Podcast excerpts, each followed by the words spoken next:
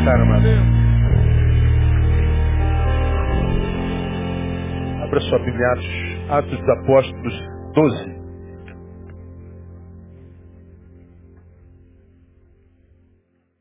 Estamos estudando as características ou o perfil da verdadeira espiritualidade. Aprendemos que ela é cristocêntrica, a cruz é sua espinha dorsal, ela anula o poder do medo da divindade, do outro e do tempo. E começamos algumas semanas atrás o quarto tópico que diz que pratica a oração. Não há espiritualidade verdadeira que não pratique a oração. Se alguém se julga espiritual e não pratica oração, mente. É um crente fantasioso, mentiroso, como na minha concepção é a grande maioria. E quando a gente fala de oração, a gente não está falando dessa que a gente faz na coletividade, porque qualquer reunião, qualquer coletividade é reunião de imagens e não reunião de subjetividades. Deus não se relaciona com esse ser que nós somos na coletividade, Deus se relaciona com aquele ser que a gente é quando não tem ninguém olhando para nós. Por isso que ele diz que quando alguém vai falar com ele, tem que entrar no quarto em secreto. E ele em secreto abençoaria. Na igreja, nós somos corpo. E recebemos de Deus a bênção para o seu corpo. Mas enquanto membros desse corpo, a nossa bênção a gente recebe no quarto. Quem não entra no quarto não tem subjetividade alimentada nele. Recebe a bênção geral, recebe a revelação geral. Não tem aquilo que a gente precisa para nossa interioridade, para aquela área que só ele sonda, aquela área que não se fotografa, aquela área que não dá para gravar, aquela área que ninguém tem acesso, aquela área que ninguém sabe que existe, muitas vezes nós, aquela área a respeito da qual Davi fala, sonda-me, ó Deus, e vê se há em, em mim algum caminho mal, porque ele se autoanalisa e diz, Deus, acho que já está tudo no lugar, eu já, já me arrependi dos meus pecados, já paguei por eles, já fui redimido deles, mas vai que existe uma área em mim que eu não tenho acesso e que ali existe alguma coisa ainda má. Então, Deus, vem com a tua sonda e me purifica. Purifica-me. Então, a, a verdadeira espiritualidade, ela nunca será alcançada de fato de verdade pela vida daquele crente que só fala com Deus na coletividade, que desenvolve dom na coletividade, que, que aparece na igreja todo dia de segunda a segunda, faz parte daquelas denominações que tem culto 8, 10, 12, 14, 16, 18, 20. E a gente dois começa a vigília, no outro dia tem jejum e na sexta-feira tem vigília no monte. Bom, o máximo que você consegue é fazer barulho gospel. Mas no dia da angústia, no dia que o mal invadir, ou seja, aquele dia mal de Efésios capítulo 6, e por causa dele ele diz que a gente tem que se revestir da armadura para poder permanecer firme. No dia mal, esse dia mal faz parte da agenda de qualquer um, basta que esteja vivo, ele está dizendo, para resisti-lo tem que estar revestido de armadura. E essa armadura é só se monta no quarto, não tem jeito. Então a verdadeira espiritualidade pratica a oração. Aí nós falamos o que é estudo, né? Já a, a, a partir do, da, da, da, experiência de Jesus lá no, no Monte da Transfiguração, Jesus subiu com os seus discípulos para orar. Lá ele teve a revelação de Eliseu e Moisés, lei e, e profecia. A voz vem sobre Jesus e diz, não mais lei nem mais profecia, Jesus. Então sabemos que é, aconteceu o que aconteceu porque Jesus orava. Aí nós tomamos o exemplo de Atos capítulo 12 para mostrar aos irmãos quais ah, os benefícios práticos da oração. Pedro estava preso, a igreja fazia oração com insistência por ele, um anjo o tira miraculosamente do, do cativeiro e ele vai na porta da igreja, da casa em Betânia, pra, pra onde estava acontecendo a oração. A empregada atende a, a, a porta e diz, é Pedro.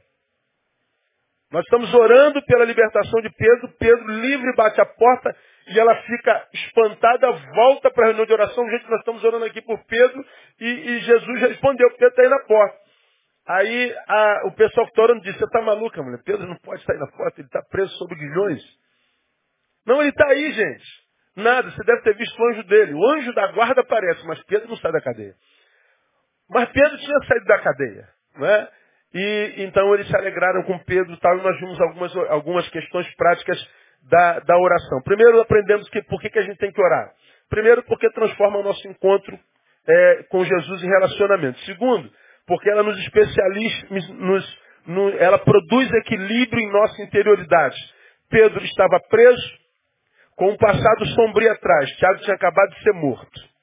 E isso gerou muita alegria no povo e Herodes, político, prende a Pedro para matá-lo amanhã.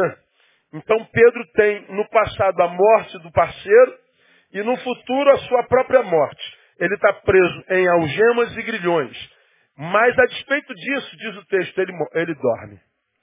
Dorme por quê? Porque, embora as circunstâncias eram terríveis, a sua, a sua interioridade estava equilibrada. Por quê? Porque Pedro tinha vida de oração e nós mostramos isso na Bíblia. Pedro orava constantemente. Aprendemos na quarta-feira passada que orar é importante porque gera anticorpos contra a dor. Equilibra a minha interioridade, mas gera também anticorpos contra a dor.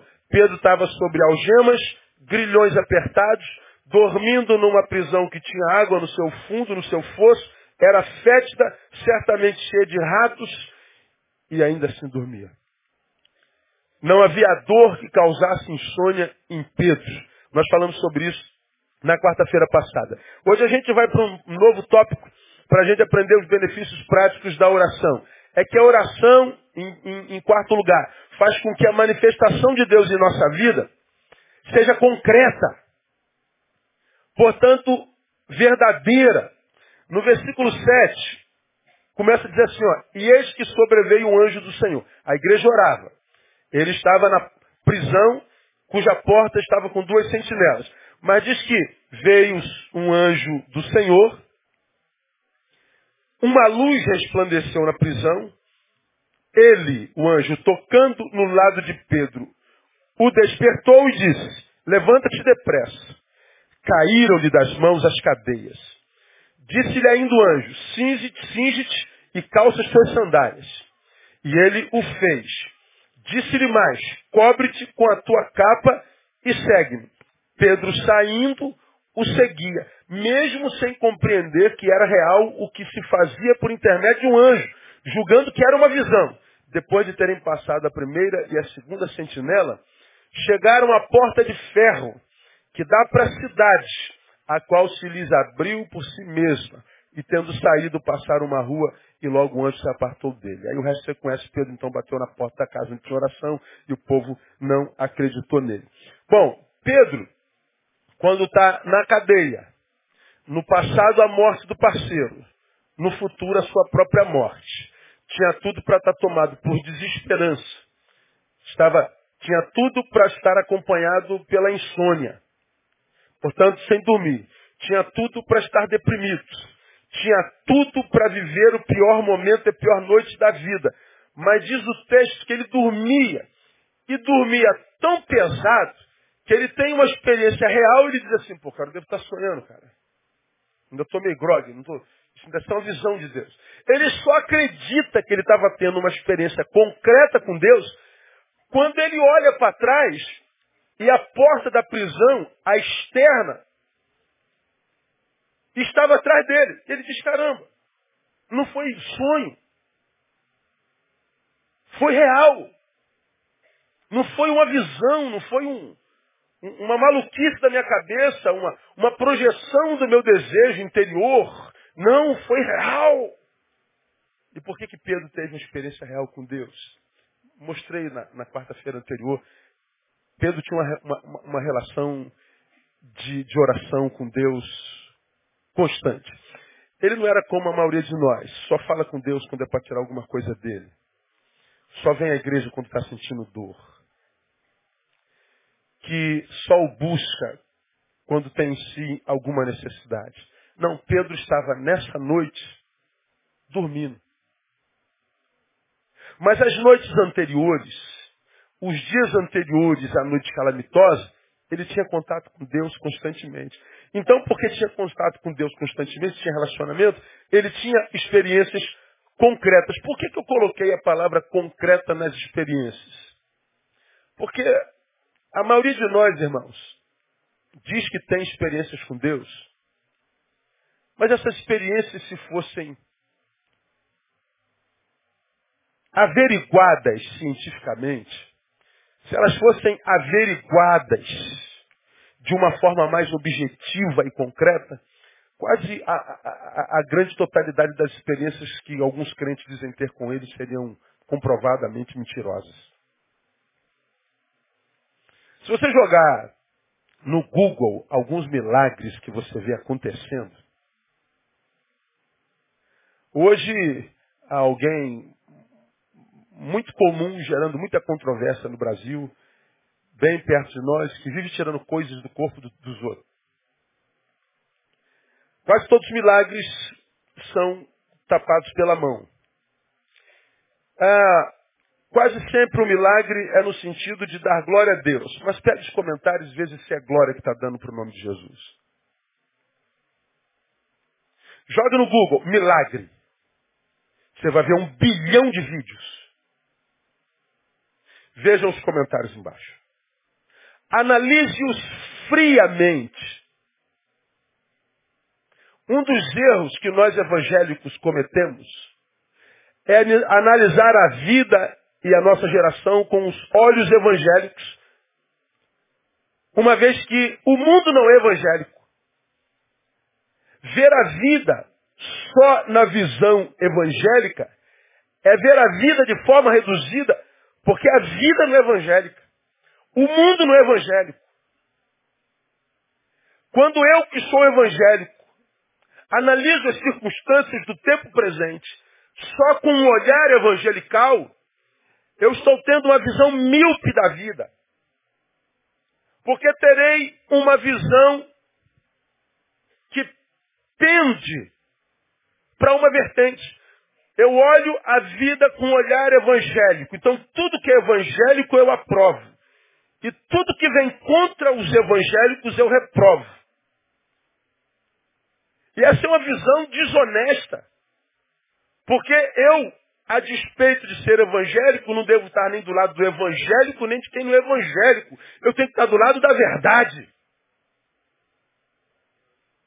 Independente de que lado ela esteja.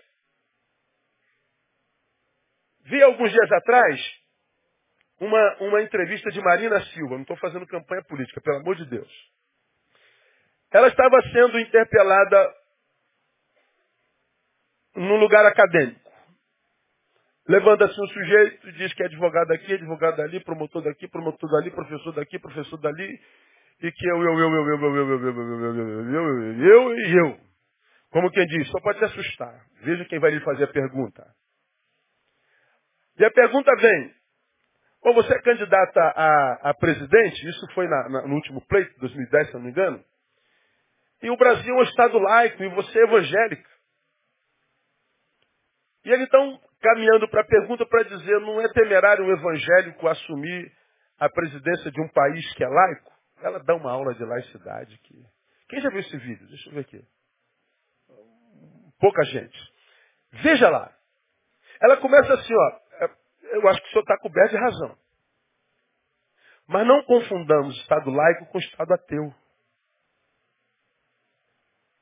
Estado laico não é Estado ateu. Não é um Estado onde não se possa falar de Deus, não se possa falar de religião, não se possa falar de fé. Estado laico é o contrário. É o estado onde se possa falar de evangélico, de catolicismo, de macumbeiro, de ateísmo, de agnóstico. Estado laico onde todo mundo, independente do que crê e se crê, possa professar a sua fé ou a sua não fé.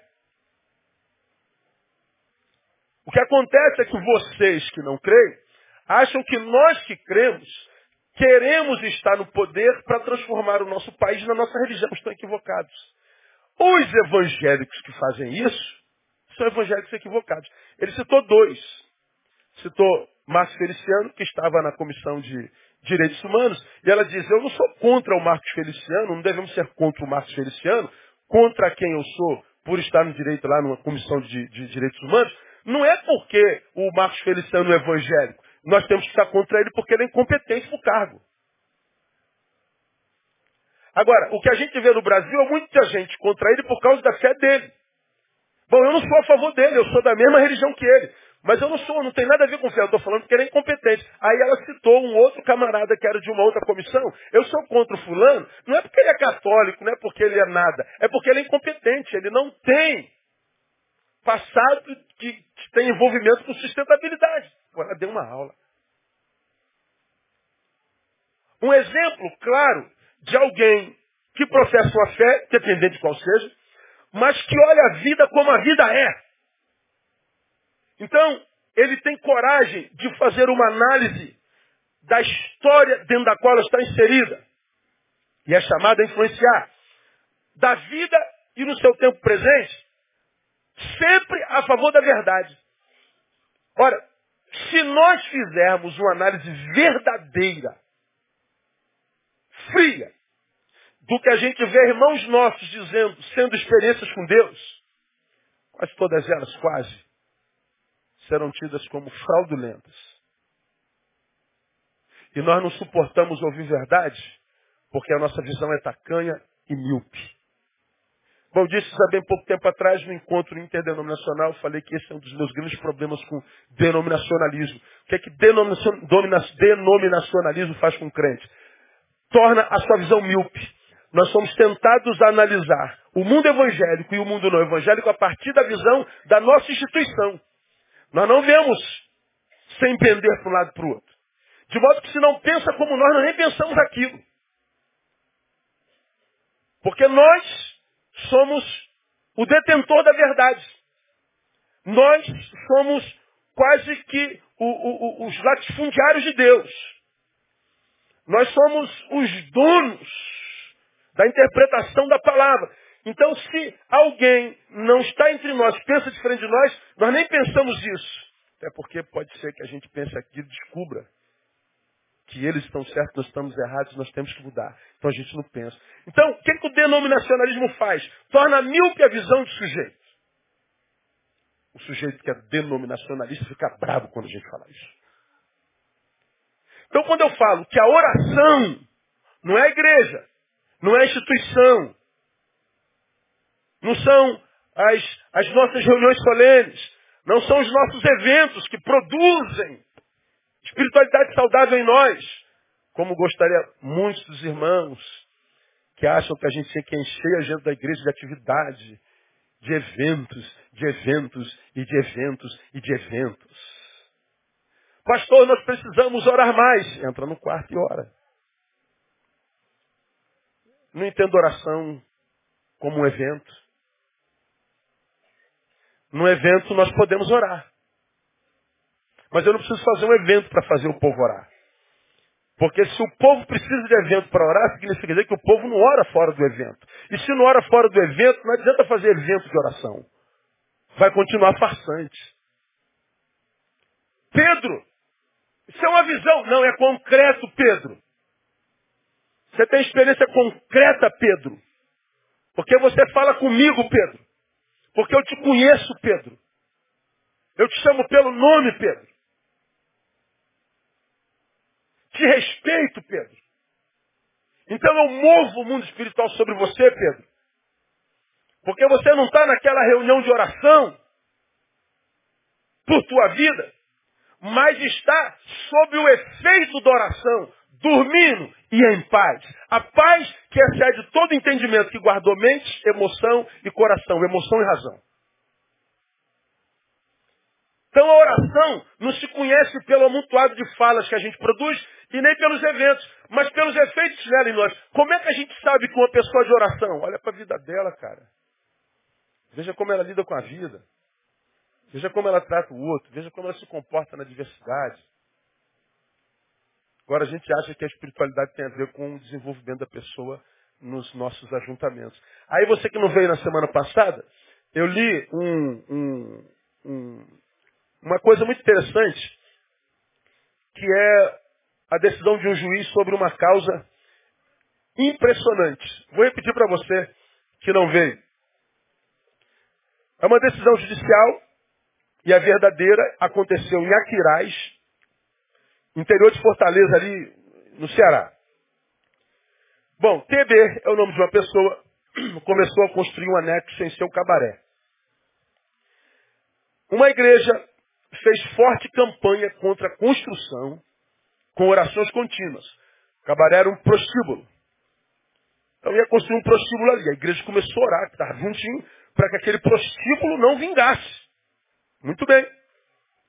Uma semana antes da inauguração, um raio caiu sobre o prostíbulo e incendiou o prostíbulo todo. TB, a dona do prostíbulo, processou a igreja e o pastor, responsabilizando-os pela intervenção divina que destruiu a obra. A igreja, chamada, alegou que não houve prova de intervenção divina a partir das orações. Comentário do juiz na audiência de abertura. Pelo que li até agora, temos de um lado, de um lado, a proprietária de um prostíbulo que acredita firmemente no poder das orações, e do outro lado, uma igreja inteira que afirma que as orações não valem nada. Vou processar a igreja porque foi a oração dos crentes que incendiou meu prostíbulo. Nós não temos nada, oramos, mas não temos nada a ver com isso. Ou seja, oramos por orar. É a mesma reunião dos caras ali. Estamos orando para o Pedro. Pedro bate na porta? Não, não pode ser Pedro. Então, o poder da oração não está na falação, não está no ajuntamento. Está no fruto dela. No que ela gera dentro de nós. Agora, fazer crente entender isso é quase impossível. Porque nós não nos preocupamos com oração, nós estamos interessados no que ela vai dar para nós enquanto coisa. Porque mais importante do que a coisa que a oração, a oração produz, é o que a geração produz se a coisa não acontece. Pedro está dormindo. Ontem seu parceiro foi morto. Amanhã será ele. E ele está dormindo. Ora, a gente não dorme. Se a conta da luz está vencida há um mês e o cara escreveu na conta passada que vai cortar a luz amanhã, a gente já não dorme. Tu não dorme se tiver um comentário contrário no teu face. Tu não dorme se sobe na balança e descobriu que está dois quilos acima do peso. E está em tudo que é jejum e, e, e, e dias de oração. O que, que é oração? Gera em nós experiências concretas verdadeiras. Nós não vamos viver de testemunhos mentirosos. Nós vamos viver uma fé genuína, uma fé genuína que acredita na possibilidade do milagre, mas não precisa de milagre para continuar acreditando. Eu acredito numa fé que pode, como já fez na vida, ressuscitar mortos. Mas eu não preciso de morto ressuscitado nenhum para acreditar que ele pode fazer isso. Como é que a gente vive isso? É, andando perto dele. Porque quando eu, eu olho para essa geração, irmão, desesperada por milagre. Bota culto de milagre, lota tudo, irmão. Hoje, eu estava vendo, revendo hoje, eu ia passar aqui, mas resolvi não passar, ia perder tempo com bobagem. A pastora que disse que foi ao inferno 15 vezes. Joga lá. Joga lá. A pastora diz que foi ao inferno 15 vezes. E ela foi no vale dos homossexuais. Foi lá no vale dos traficantes. Só no vale dos homossexuais ela foi seis vezes. Pô, que atração é essa pelos homossexuais? Vê lá o testemunho da mulher. Aí veja os comentários. Eu fui ao inferno 15 vezes. Aí eu só faço uma pergunta, Deus, para que que essa mulher foi no inferno? Eu faria outra, para que que ela voltou?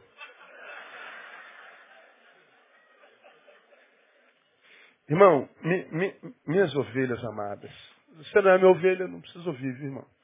Ouve seu pastor. O Deus que a gente serve não precisa de usar subterfúgios que amedrontem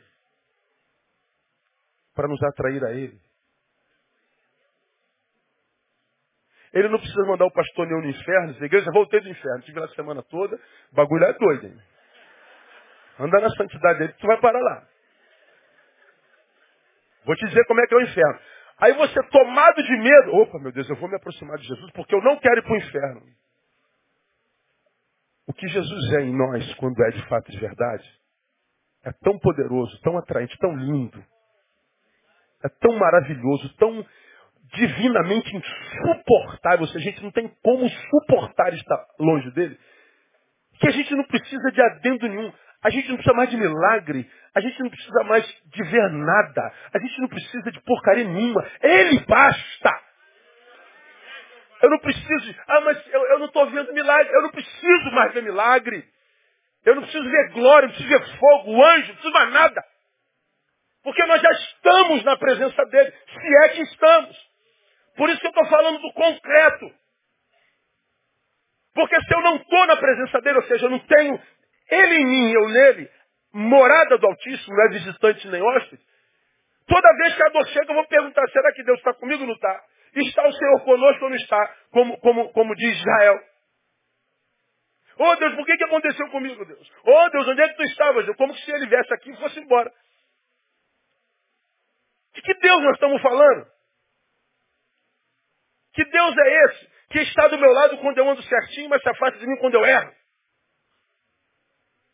Que Deus é esse que me ama pelo que eu produzo? Que Deus é esse que ama pela religião que eu tenho? Que Deus, esse Deus que os evangélicos pregam, esse era o último Deus que eu queria na minha vida. Sabe que Deus é esse que a gente prega? Igual o sujeito escreveu para mim, ou o sujeito, eu não sei. Pastor, ouvi nos corredores da igreja que a, a Betânia acredita que o, que, que, que o crente não perde a salvação. É, procede isso, eu botei. Procede. Só isso que eu respondi. Porque na cabeça não, o crente perde a salvação. Ou seja, venho para a igreja todo domingo, estou salvo. Faltei a campanha, perdi a salvação. Orei essa semana, salvo. Não deu para orar, perdi a salvação. Não olhei para a bunda de mulher nenhuma essa semana, salvo. Olhei essa semana, perdi a salvação. Não contei nenhuma mentira, salvo. Contei mentira, perdi a salvação. Você sabe que Deus é esse? Segura aí. É o de Nietzsche. Sabe o Friedrich Nietzsche? Filósofo prussiano que saiu na praça com a lanterninha. Alguém viu Deus? Sabem onde está Deus? Ah, não sabem, né? Porque Deus está morto. Nós o matamos. Tido como um ateu, que na verdade é um filho de um pastor protestante, que passou a odiar o Deus do seu pai, porque na cabeça dele gerou no seu pai, pastor, um homem que não cuidou da mãe dele. Um homem que não cuidou dele. Um homem que era de Deus no templo, mas não era em casa. E o que Nietzsche está dizendo é o seguinte, esse Deus, se existe, é o diabo.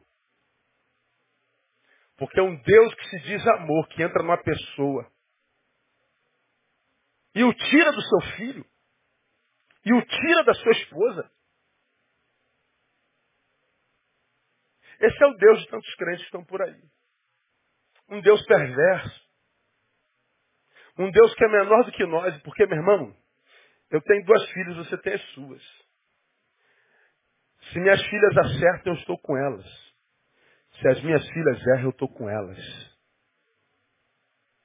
torço o trabalho para ser exemplo, invisto para que minhas filhas acertem muito mais do que eu acertei e errem muito menos do que eu errei. Mas se minha filha amanhã aparece grávida de um bandido, e a igreja fala assim, pastor, nós não queremos um pastor que a filha engravidou do bandido. Eu largo vocês tudo com um sorriso na boca e vou cuidar da minha filha. Vivo sem três mil ovelhas, mas não vivo sem Tamar e sem Thaís nenhum dia. Porque eu não amo pelo que ela produz, eu amo pelo que ela é. Acertou, errou, eu amo, é minha filha. Agora, algum de vocês acredita que Deus é menor do que a gente. Ama a gente menos do que a gente ama nossos filhos. Aí não sabe porque não tem experiência com Deus, porque esse Deus não existe. Está orando certo para o Deus errado. Fé certa no Deus errado. Nunca vai ter experiência de oração. Vai ter contato com a igreja, com a instituição, com o legalismo dela, com a doutrina dela, com a roupa dela, com a linguagem dela. Mas no íntimo, aquilo que a gente busca, a paz, a alegria, o equilíbrio, o descanso, não vão ter nunca. Isso é para filho. É mais do que frequenta culto, frequência culta. É mais do que tocar um instrumentozinho, presidir uma organização. É mais do que ser pastorzinho que prega toda quarta-feira, todo domingo. É mais que isso. Porque se o que eu tenho de Deus só tem nesse momento de culto, eu quero esse Deus, cara. Porque a, a, semana, se eu não me engano, tem 168 horas. Não sei se é isso. Soma aí para mim aí, matemático aí. É isso mesmo? E aqui, quarta-feira, eu passo duas horas. Domingo, duas horas de manhã e domingo, duas horas e meia à noite. São seis horas e meia de culto por semana. São seis horas dentre as 168. Se eu tenho de Deus só seis horas entre 168, você está maluco. Me arruma outro Deus aí, meu. Esteja comigo mais tempo. Que reverbere na minha vida mais tempo, que gere vida na minha vida mais tempo. Eu quero um Deus concreto. Bom, o Deus que a gente adora é um Deus que gera experiências concretas com a gente. Mas a vida tem que ser de oração. E a vida de oração não é, é estar tá só com ele nas reuniões. E, e, o pior, mas também não, não vá para outro polo, viu, irmão? Você que acha que está pronto e acredita, concorda com o pastor Neil, aí não vem mais à igreja. Como quem diz, ah, eu não preciso mais. É, não precisa por quê? É, qual o contato que você tem com a palavra durante a semana, com a oração? Quase nada. E quando você deixa de à igreja, você não está crescendo, você está diminuindo. Porque você está diminuindo, diminuindo o contato. Como eu falei na semana passada. A igreja pode ser o que for no Brasil. Ó, eu fui formado nela e eu tenho orgulho de ser quem eu sou. Fui aluno da IBD. Fui candidato arauto do embaixador do rei. Cheguei embaixador-chefe, fui adolescente, fui jovem, líder de juventude, fui diácono. Estive lá, lutando com todas as tentações do, do, da, juventude. E um tempo um pé na igreja, outro pé fora da igreja. Um tempo dois pés fora da igreja. E, e, e dizendo, esse lugar não é meu, meu Deus do céu. Alimento o carne, mas o espírito está vazio. Vou voltar para a igreja, voltava para a igreja. E daqui a pouco sentia saudade de lá, voltava para lá. Falei, meu Deus, tem misericórdia de mim. A luta que todo jovem passa. Bom, por causa do que a igreja foi na minha vida, eu estou onde eu estou hoje. Não faço a menor ideia de onde eu vou estar amanhã. Mas no lugar que eu estou hoje, por esse lugar eu tenho muito que louvar o meu Deus. Devo a minha formação eclesiológica. O que eu ensino de caráter e de exemplo para minha filha, aprendi na igreja. Agora, essa geração, teu filho vai ter o que de eclesiologia como herança sua? Quando teu filho olha a tua relação com teu Deus, o que, que teu filho pensa? Pô, meu pai leva mesmo Deus a sério, né, rapaz? Ou teu filho diz, pô, meu pai não está nem aí para Deus, né, cara? Um dia ele está lá, um dia ele não está, um dia ele. Caraca, Deus deve ser uma coisinha assim mesmo. Deve ser uma idioticezinha mesmo, né? Porque, caraca, meu pai, se está bem, vai. Se não está bem, não vai. Minha mãe, é, se está cansada, ela diz, ah, vou dormir hoje. Eu não vou, não. É, aí chega tarde e vai para o shopping. Falei, meu Deus do céu, para a igreja ela não podia, para o shopping foi. Esse negócio de igreja deve ser mal furada mesmo. Aí eu fico pensando que, que herança de fé e de caráter cristão nossos filhos herdarão. Eu diria para vocês que são pais, cara, eu posso estar desanimado de vir para a igreja, mas por causa dos meus filhos eu viria. Por causa dos meus filhos eu chegaria mais cedo e colocaria na escolinha. Por causa dos meus filhos eu faria qualquer coisa. Porque para gente que foi criado no Evangelho, irmão, para suportar o mundo está complicado, não tá? Imagina sem bagagem espiritual nenhuma, cristã, sem herança da religião de Deus, se é que eu posso falar isso. Então, como que eu tenho tais experiências? Através da oração. Porque senão eu vou viver de mentiras, como em cultos que a gente já esteve. Aí eu subi no púlpito, Todo mundo subiu no púlpito. Aí o pastor disse assim, agora todo mundo fique de pé, porque o anjo já está entre nós. Aí tem uma cadeira para o anjo. Aí o, o, aí o pastor chegou perto. Isso, não estou inventando não, viu gente? Ó, o anjo seja muito bem-vindo entre nós. Eu quero fazer. Como? Ó, o anjo está dizendo. Aí eu falei, mas o que, que eu estou fazendo aqui, Jesus amado?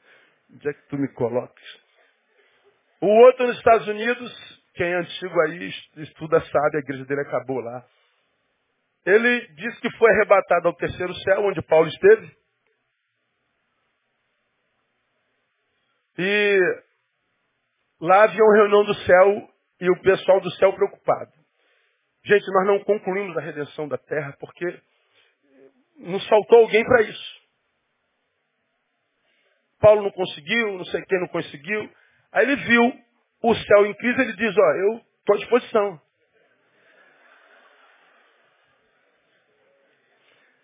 Não tem como não sentir outra coisa se não se estão sentindo. Graça. Aí ele escreveu um livro da experiência que ele teve no terceiro céu. Ninguém podia tocar no livro. Acabou a igreja dele.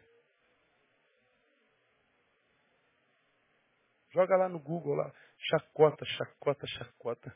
Os milagres, chacota, chacota, chacota. A outra tirou o coração doente de um homem. Aí sai aquele coração de boi desse tamanho. E eu fico perguntando, engraçado, tirou o coração do cara e o cara não morreu. O cara está sem coração. Mas isso é glória para o nome de Deus. Qual? Qual Deus? Irmão, no mundo que a gente vive, o que, que dá glória a Deus? É achar o ser humano humano. É achar o ser humano decente. É ver um camarada que acha, é, como é que foi o testemunho dessa, dessa semana? Um cobrador que achou a carteira de um turista que tinha quantos mil dentro? Quanto? Mil e duzentos reais. O cobrador viu e pegou e levou lá no hotel onde estava o turista. Aí tu vê um camarada que pega uma carteira que é sua e entrega para o dono, vira manchete de jornal. Eu fico pensando, engraçado, a gente é glorificado por ter feito o que tem que ser feito. Mas por que, que tem que ser? Porque ninguém faz. Aí entrevistou outro cara. O que, que você faria? Ah, eu não entrego. Achado não é roubado. Ó, a teologia do ladrão. Quem vai dizer que eu roubei? Não, ninguém vai dizer que você roubou, cara. Mas você sabe que é o dono desgraçado. Não, mas eu quero nem saber. Pois é, essa, esse, é o, esse é o espírito. Aí entra o servo de Deus e diz assim, está aqui seu dinheiro, meu senhor. Muito obrigado, eu quero dar. Não, não preciso, senhor. É, o dinheiro é seu, foi o senhor que trabalhou para comprar. É só fazer o que tem que ser feito. É só ser humano. Só isso. Está todo mundo quebrando tudo. Não, desculpa, cara, eu não, eu não sei danificar o patrimônio público. Isso é dinheiro do imposto de gente que trabalha dessa e César tira da conta dele. Eu não vou quebrar isso. Vamos protestar, mas não vamos quebrar nada não, cara. Ninguém tem nada a isso não. Você é um frouxo. É, se ser frouxo é não quebrar o patrimônio, eu não vou quebrar. Aí você fazendo certo aparece muito mais do que todos estão fazendo errado. É como quem entra numa estrada é, à noite, tu está rodando na estrada, viajando. Não tem luz. Tu apaga o farol, tem que parar o carro porque não dá um palmo. Aí você olha assim para a montanha, não vê a montanha porque é noite. Escuro, não vê nada. Mas lá a 10 quilômetros no prado, nos prados, tem uma casinha com a luzinha de lampião. Tem um milhão de metros quadrados de verde escuro. Tem um lampião aceso, o lampião aparece. Porque não se esconde uma luz embaixo do alqueire. Ela aparece. Como é que o, o servo de Deus adoraria o Senhor? Qual seria o testemunho que engrandeceu? Se você, na, na tua fábrica, fosse o melhor funcionário, fosse um funcionário decente, não fosse vagabundo, não roubasse o horário que você vendeu para o teu patrão, se você não roubasse o material da tua empresa, se você fizesse o que te cabe, se você cumprisse o seu papel. Só isso. A, a santidade é, é, é, só fazer gente a ser gente como gente tem que ser. É só a gente fazer o nosso papel. Eu não faço porque ele está vendo, eu não deixo de fazer porque ele não está vendo, eu não faço porque você é promovido, eu não faço, eu faço porque ele está vendo e tudo que eu faço, eu faço para a glória dele, pronto. Quer comamos, quer bebamos, ou façamos qualquer outra coisa, façamos para a glória dele. Então, Quando a, a gente fala de oração, a gente está falando de uma coisa que faz a gente ter experiência real. E as experiências real, reais não é só a materialização do meu desejo, irmão. É a capacitação se o meu desejo não for o desejo dele. Deus, o meu desejo é esse. O meu não, meu filho. Tudo certo, Deus. Eu abro mão do meu desejo para fazer o teu. Isso é um desejo grande em mim, mas maior do que o meu desejo em mim é fazer o teu desejo, a tua vontade. Eu tenho muitas vontades, mas a maior delas é fazer a tua vontade, Deus. Então isso para quem não é cristão, para quem não tem isso é, isso é utópico. Pastor, então ser crente é ser um verdadeiro idiota hoje, né? É, isso mesmo. É ser um careta, é caretão. Então a gente pode chamar um crente de um verdadeiro babaca? Pode, pode sim. Porque à luz dos valores e princípios dessa geração, nós somos uns bobões mesmo. Agora pega a vida dos bobões, dos caretas, dos idiotas. Compare com os malandros, os espertos e os caras. Compara não aquilo que a gente parece ser, mas o que a gente é. Pega a vida dos crentes que você conhece, que é um aqui e outro lá fora, e põe a vida desse crente do lado de quem é crente aqui e lá fora e veja a diferença. Você começa a ver pelos brilhos dos olhos, pela fisionomia. É, quem é de Deus sabe. Pega um crente que está em comunhão e veja. Aí esse cara sai da comunhão, veja um mês depois como é que está a face dele. E cabode foi-se a glória. Tu vê na, na face. O brilho sai. Porque a alegria foi. Coração alegre.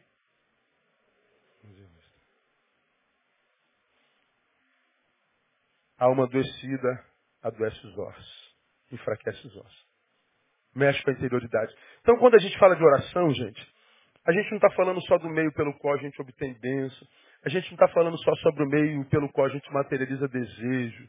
Não. Quando eu falo de concreto, eu falo em três perspectivas e terminei. Primeiro, que não preciso inventar nem aumentar nada.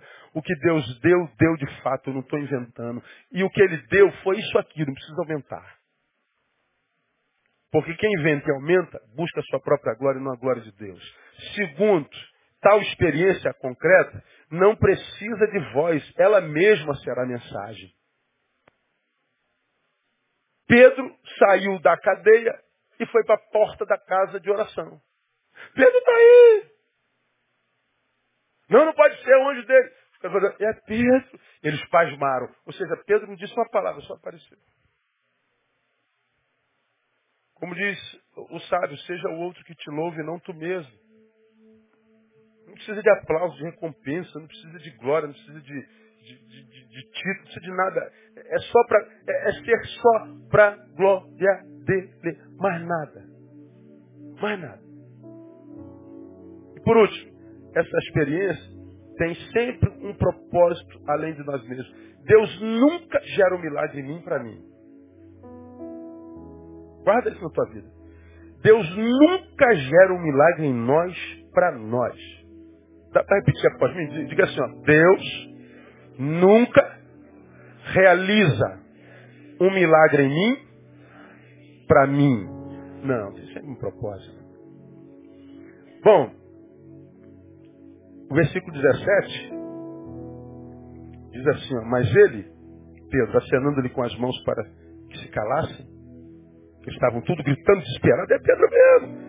Contou-lhes como o Senhor o tirara da prisão e disse, anuncia isto a Tiago e aos irmãos, saindo para outro lugar. Veja, o milagre acontece em Pedro. Pedro diz, por que vocês estão tão perplexos? Cala a boca, pô. E me façam um favor, anuncia isto a Tiago e aos irmãos. Porque tinha outros irmãos presos por causa do perverso Herodes, que politicamente havia matado um e ia matar outros para ficar bem na fita. Pedro recebe o milagre e diz assim, ó, Conta para eles o que aconteceu comigo, porque o que aconteceu comigo vai fortalecer-lhes a fé e a esperança. O milagre de Pedro foi para os outros. acontece um milagre com o cara e o cara. Faz o que, irmão? Quantas pessoas são milagres de cura, cara, mas cura mesmo, cura mesmo, cura, cura, cura. O cara é curado e abandona o Senhor. Falei, meu Deus, se era para mergulhar nele agora, cara. Ingratidão e disposição de serviço. Ele te livrou do laço da morte. Ele te devolve vida e você gasta a serviço do diabo. Porque ele diz: quem não é comigo é contra mim. Quem vive para si, ou seja, se esse si não vive para ele, vive para o diabo. Quem comigo não é junto, espalha. Então,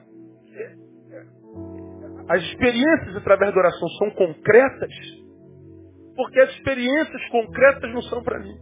É, é testemunho para a glória de Deus. Agora, quando é de Deus mesmo, cara, é, é glória para o nome de Jesus. Porque senão fica essas fantasias miraculosas, mentirosas ou aumentadas, que só gera escândalo. Gera escândalo. Eu me lembro. Josimar está aí não? Não. O pastor Josimar foi jogador de futebol, jogou no Botafogo, tal, campeão em 89. Lá botou com os atletas de Cristo muitos anos e ele contou a experiência, tem muitos anos isso, muitos anos. Aí os atletas de Cristo iam de igreja em igreja para dar testemunho. Aí todo atleta falava, olha, eu, eu bebia, fumava, eu era prostituto, eu não sei o quê, eu não estava, Deus não sou, e eu estou aqui. E outro dizia, eu matei, eu roubei, meu Deus, eu estou aqui. Aí dava uma palavra para Jesus Samuel, eu nunca matei, nunca bebi, nunca fumei, sempre obedeci meus pais, casei cedo. Mas ainda assim, eu descobri que eu precisava de Jesus e entreguei minha vida para Jesus. E minha vida melhorou muito. Aí ele falava, pastor, interessante a reação das pessoas. Não gostavam do testemunho, não. Não era convidado de novo, não. Porque o que atrai é a desgraça que a gente viveu. Não é a verdade. E aí o cara se tinha matado um, falava, matei 200. Se ele fumou um cigarro de maconha uma vez, disse que foi envolvido com drogas. Tomou um porre de vinho quente com duas taças e disse eu era alcoólatra. Era garoto de programa, traiu a namorada uma vez com 15 anos de idade. Agora você fala assim, ó, eu não fiz nada disso, mas ainda assim eu não tinha alegria dentro de mim. Eu não me sentia pleno. Eu descobri que eu precisava de Jesus e agora que eu tenho Jesus eu sou pleno mesmo. É isso. Então, a minha igreja, eu, eu, eu sonho, mas sonho em ver o número maior possível de gente experimentando isso. É por isso que de vez em quando você não me vê aqui, me vê pregando o Brasil afora, me vê falando em seminários, me vê falando a pastores, me vê deixando a minha casa, o lugar onde eu tenho prazer, eu amo estar nesse lugar, não há lugar onde eu pregue com mais vontade, com mais alegria do que aqui. Toda vez que eu não estou aqui, eu estou num lugar que não é meu e não é lugar que não é meu que me sinta, onde eu me sinta daquele lugar. Eu vou por causa da vocação, eu vou por causa do chamado, o reino de Deus é maior do que a igreja de Batista Betânia. Eu sou pastor do reino de Deus, portanto, não só dessa igreja. E pelo sonho de ver o maior número possível de seres humanos vivendo esse tipo de fé. Porque onde eu menos a vejo é, é entre aqueles que eu chamo de irmãos. Muita pirotecnia, muito baú, muito blá blá blá, muita reunião, muito ajuntamento, muito, muita, muitas estrelas, muitos eventos, eventos, eventos, eventos. E, e às vezes não tem tempo para gastar com a mulher. E quando está com a mulher e com o filho, fala assim, meu Deus, tanta coisa para fazer lá, eu aqui perdendo tempo com a minha mulher e minha filha. Cara sente culpa de estar em casa. O cara sente culpa de estar com as famílias. Por que, eu já vivia? Tirava férias e se sentia culpado. Oh meu Deus, tanta coisa lá na igreja fazer. Eu aqui sentado, na praia do forno, comendo camarão, de sunga, debaixo desse sol, com esse mar lindo. Só que uma filha de um lado, outra filha do outro, e a nega queimando ali. Fazendo marquinha de biquíni para mim, que beleza. Eu aqui pensando no Denilson, no Isaías, no Flavão, vê? Ah, tá maluco, mano. Ah, porra, aí que se passa. Então, eu, eu sonho em que a maioria das minhas ovelhas vivam isso. Não precisa estar brigando com o diabo que vem à igreja o tempo todo. E, e diabo para lá, diabo, diabo, diabo, diabo, diabo, diabo. Bota Deus na cabeça que é diabo. Ele sabe com quem mexe. É só se sujeitar a Deus que ele foge você. Não quero ser especialista em diabo, não quero ser especialista em reunião de oração, não quero ser especialista em oração. Oração é. Alguns de vocês nunca entenderão isso. Alguns de vocês entendem e desejam isso. E eu espero que você viva isso na prática. Que a paz de Deus, que excede todo entendimento, guarde a sua mente e seu coraçãozinho em Cristo Jesus. E aí pode estar acabando o mundo lá de fora. Mente e coração guardado. Ó. Imagina isso. Dormindo debaixo das asas do Todo-Poderoso. Porque ele habita dentro de você e você habita dentro dele. Quem deseja, aplaude ele. Aleluia.